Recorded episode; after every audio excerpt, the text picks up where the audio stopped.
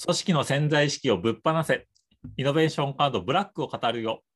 語り手は野良ファシリテーター我流と野生のファシリテーターゆうこりん、そしてえーブランド戦略コンサルタント、江上こと江上隆夫でお送りします。お渋い。なんはいか渋いよ、今。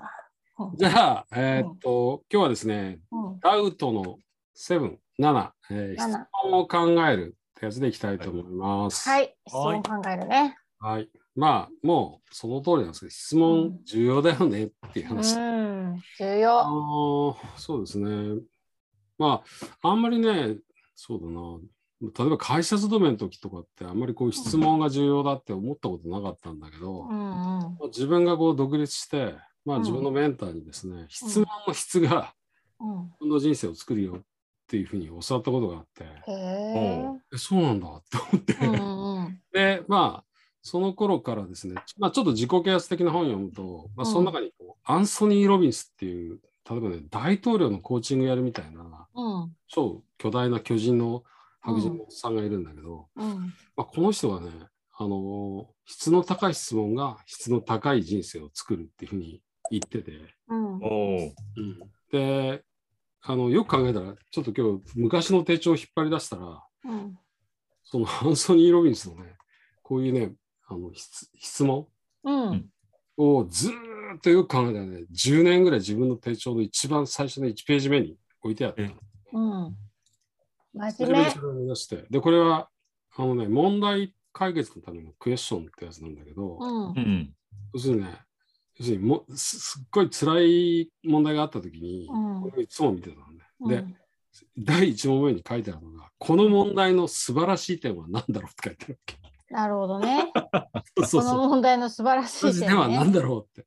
うん確かに、あのー問題をただ問題としては辛い辛いと思ってたら、うん何のこう判定もできないんだけど、うんここにこの問題の素晴らしい点は何だろうっていうふうに、ただこう言っただけで、うん頭がそれ探し始めるんだよね。なるほど。これ面白いなっていうふうにはちょっと思ってて、で、これでこの質問で、ね、結構救われたことがあったんへすごい質問重要だと思います。例えばこう、人生に悩んでる男の子がいるとするじゃん。うんうん。はい。俺に合う仕事ってなんだろうっていうふうに、ただ単純に思ってるよりは、うん。うん。例えばその、自分が最高の人生を生きるために、うん。今、自分で始められることってなんだろうなっていうふうな質問にそれを変えたとすると、うん多分ね、1年後ちょっと違ってくると思うんだよね。うんなるほどね。うん、それがこう、なんていうかな、こう、質問の力っていうか、質問を考えるっていう風な重要性かなというふうに思います。まず、まず、まずそれが一つある。うんうんうんもう一つは、あの、単純に、まあ、これテクニカルな問題なんだけど、うん質問って、あの、オープンクエスチョンと、えークローズドクエスチョンって2つあって、うんうんまあ単純にもうイエス、ノーで答えられるやつ？クローズドね。うんあの、例えば、あの、ガリュー、ご飯食べたっつって、うん、食べまし。たって。うんそうそれで終わるやつで。うんうんはい。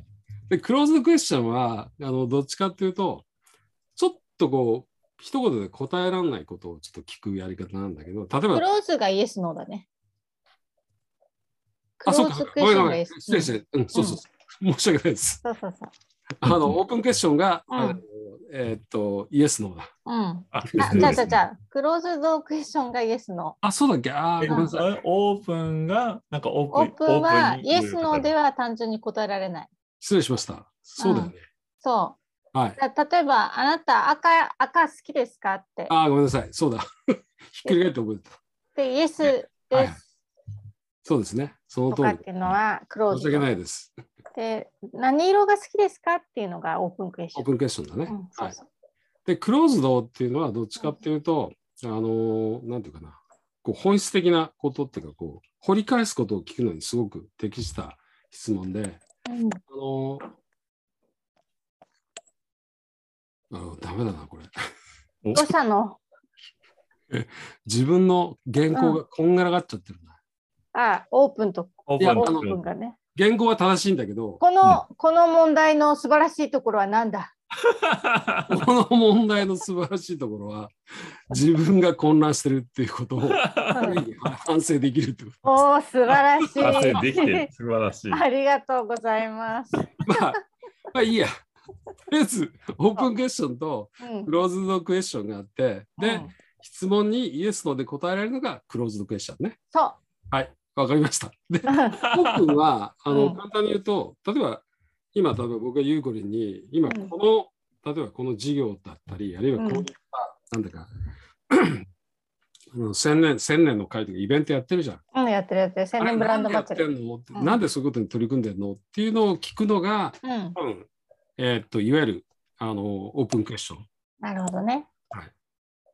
で、それで、そうすると、じゃあ私は何でやってるんだろう、あもうちょっと日本を何とかしたいんだとか、多分、うんそうちょっと深いことを引き出すのがオープンクエスチョンっていうふうにあの考えられるかなっていうふうに。うん。うんうん。ただねあの、ある人に言われたの、うんオープンクエスチョンはタイミング考えないと、とんでもない質問になっちゃう時あるんでっていう。あ要はあの、まだ準備ができたない時に、うん君のなんとかって言って、いきなり本質にバカンって入っちゃうと、いや、うんそんな答えられないよって言って、引かれちゃったりするんで。質問のタイミングは考えなさいって言われたことがあるんだけど、うんうん。それが一つかな。なるほどね。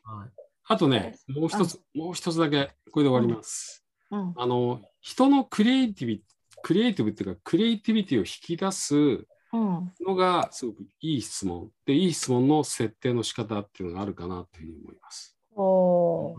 で、例えば、うん。あの企業で、うん。あの君たち、あの、最先端の AI を組み込んだエアコンを作れって、例えば、うん人が言ったとするじゃん。うん。うん。それって、あの、ひまあ、問いかけとしては、うん。単純にあ AI 入れるんだって技術者は、まあ、じゃあうんどこに、あの組み込もうかなっていうふうに考えるどういう機能にしようかなって考えるだけで、うん。あんまり発展性はないんだよね。うん。うん。だけど、その質問を AI がどうのこうのじゃなくて、まあ、うん AI はあの技術として一つあるよって言いながら、うん。どうすれば人がいるこういう空間そのものをですね、えー自然で快適なものにできるのかっていう、そういう問いかけでもし問いかけたとしたら、多分、うん。あのその技術者たちとか、あるいはそのなんかを考えなきゃいけない人たちっていうのはうん、全然違うことを考え出すと思うんだよね。なるほどね。そうそう。だかうら、ん。あの、いい質問は、フォーカスする場所とか、方向とか、うん局面をさっとこう変えてくれる力がある。そういう意味で言うと、質問を考えるってものすごい重要だとうん。思う。うんうんうんなるほど。問いかけの仕方を考えるって、そりゃねそうだ。うん。今日私もあのオープンクエスチョンとクローズドクエスチョンのひっくり返りが、うん。ゆうこりんのうん。質問でよくわかりました。あ、よかった。よかった。よかったよし。はい、ということで以上です。はい、ありがとうございましありがとうございまたし。た。